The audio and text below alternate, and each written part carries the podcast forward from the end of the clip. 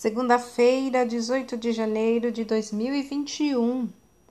A leitura do texto está no livro de Josué, capítulo 7, dos versículos 1 até o 26. O tema de hoje é consequências. Os israelitas tinham acabado de derrotar Jericó e estavam muito felizes. Então quiseram continuar sua campanha, indo agora conquistar a cidade de Ai. Acharam que seria uma luta fácil, mas acabaram tendo de fugir. Na verdade, perderam a batalha não por causa do orgulho, mas pelo fato de um único homem chamado Acã ter desobedecido à ordem expressa de Deus em relação aos despojos de Jericó. Não é incrível? Toda a nação israelita acabou sofrendo por causa de uma só pessoa.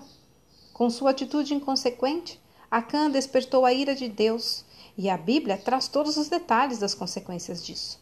Em sua transgressão, Acã representou o povo inteiro e por isso seu pecado fez toda a nação sofrer. Precisamos ter consciência de que tudo o que fizermos, de bem ou de mal, terá consequências. Primeiro para nós mesmos, depois para nossas famílias e, em alguns casos, até para toda a comunidade.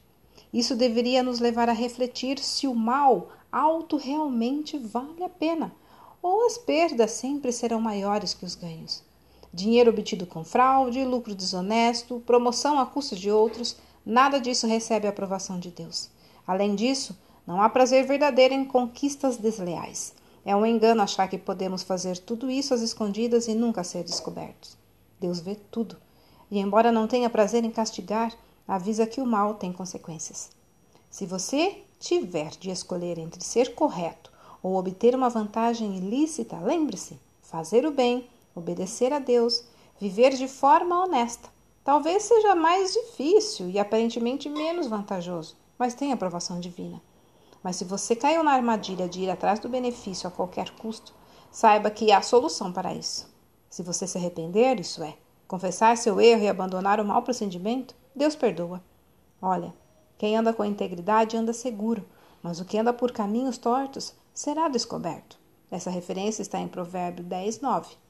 Texto retirado do presente diário da Rádio Transmundial, edição 24.